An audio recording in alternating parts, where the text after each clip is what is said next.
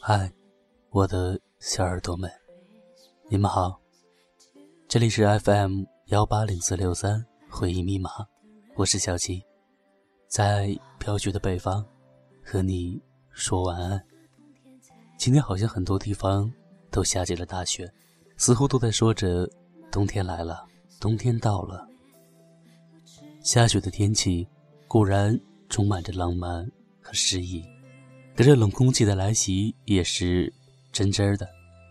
那么，我们来聊一聊这个冬天，我们要怎样过才温暖？关于温暖过冬这个话题，你想到了什么？小吉第一个想到的就是火锅，亲朋好友围坐着，铜锅上冒着热气，一边吃一边聊，肥牛、五花肉、鱼丸、豆腐皮。海带，想想都觉得温暖，而且冬天多吃一些牛羊肉、板栗、山药等，也是滋补身体的。正好呢，朋友圈的小米弟弟晒出了一张照片，外面下着雪，两个人在街上吃着地瓜。小鸡想说一句，其实烤地瓜和冰糖葫芦更配哦。还有人说，冬天了，就应该躲在被窝里睡个懒觉。那样，才算得上是温暖的。给你多睡半个小时，换被老板或者老师骂一次，你同意吗？其实小七想说，冬天了，找个爱人取暖吧，邂逅一顿如火锅一般长久温暖的爱情。天凉了，你可以把手放在他的衣服里，帮你取暖，可以一起滑雪。堆雪人儿，可以给他织一条咖啡色的围巾，可以做好了一桌子的菜，等他回家。那么，你呢？你觉得这个冬天要怎样过才温暖？欢迎互动留言。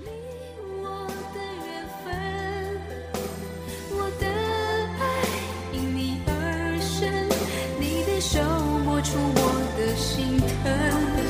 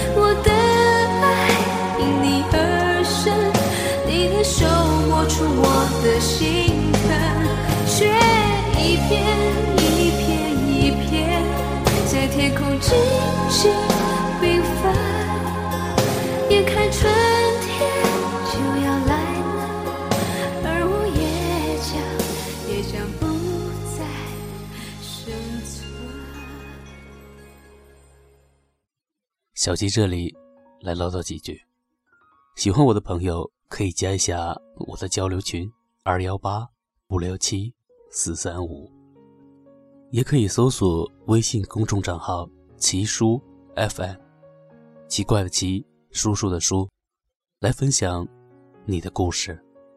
今天呢，依旧给大家分享一篇睡前故事，希望可以带给你一个安稳的睡眠。一个小女孩，小的时候腿脚不利索，常年只能坐在门口看别的孩子玩，很寂寞。有一年的夏天，邻居家的城里亲戚来玩，带来了他们的小孩，一个比女孩大五岁的男孩。因为年龄小的关系，男孩和附近的小孩很快打成了一片，跟他们一起上山下河。一样上的黝黑，笑得很开心。不同的是，他不会说粗话，而且他注意到了一个不会走路的小姑娘。男孩第一个把捉到的蜻蜓放在女孩的手心里，第一个把女孩背到了河边，第一个对着女孩讲起了故事，第一个告诉她，她的腿是可以治好的，第一个，仔细想来，也是最后一个。女孩难得的有了笑容。夏天结束的时候，男孩一家人要离开了。女孩泪眼汪汪的来送，在他的耳边小声的说：“我治好腿后，嫁给你好吗？”男孩点点头。一转眼，二十年过去了。男孩有一个天真的孩子，长成了成熟的男人。他开了一家咖啡店。有了一个未婚妻，生活很普通，也很平静。有一天，他接到一个电话，一个女孩细细的声音说：“我的腿治好了。”他来到了这个城市，一时间，他甚至想不起来他是谁。他早已忘记一个孩子善良的承诺，可是。他还是收留了他，让他在店里帮忙。他发现，他几乎是终日沉默的。可是他没有时间关心他。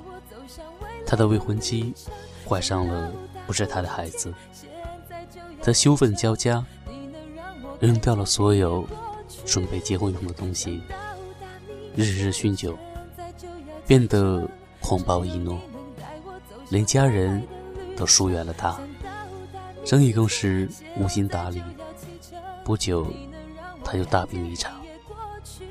这段时间里，女孩一直守在他身边，照顾他，容忍他醉酒时的打骂，更独立执行起那片摇摇欲坠的小店。他学到了很多东西，也累得骨瘦如柴，可眼里。总是跳跃着两点神采。半年后，他终于康复了。面对他做的一切，只有感激。他把店要送给他，他执意不要。他只好宣布他是一半的老板。在他的帮助下，他又慢慢的振作了精神。他把他当作是至交好友，掏心掏肺的对他倾诉。他只是沉默的听着，他不懂他在想什么，他只是需要一个耐心的听众而已。这样，又过去了几年，他也交了几个女朋友，都不长。他找不到感觉了，他也是，一直独身。他发现，他其实是很素雅的，风韵天成，不乏追求者。他笑他心高，他也只是笑笑。终于有一天，他厌倦了自己平静的状态，决定出去走走。拿到护照之前，他把店里的一切正式交给了他。这一次，他没有反对，只是说为他保管，等他回来。在异乡漂泊的日子很苦，可是在这苦中，他却找到了宽阔的眼界。和胸怀，过去的种种悲苦都云淡风轻。他忽然发现，无论疾病或健康，贫穷或富裕，如意或不如意，真正陪在身边的只有他。他行踪无定，他的心却总是跟在他身边。只字片言，云淡风轻，却一直觉得温暖。他想，是时候回去了。回到家的时候，他为他的良苦用心而感动。无论是家里还是店里，他的东西，他的位置，都一直好好的保存着，仿佛随时等着他回来。他大声叫唤着他的名字，却无人应答。店里换了新主管，他告诉他。但因积劳成疾去世已经半年了。按他的吩咐，他一直叫专人追踪他的行踪，把他留下的几百封信一一寄去，为他管理店的事，为他收拾房子。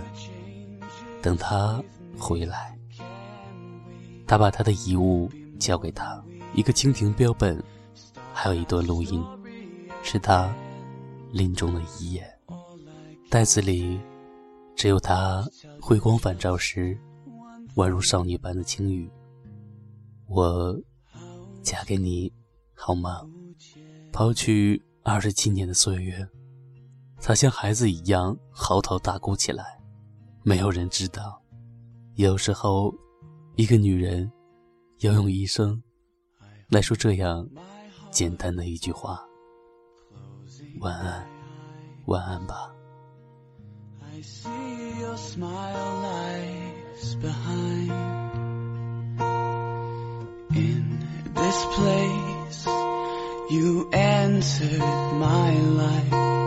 How I wish you were still mine. I know that if I see you again, beside that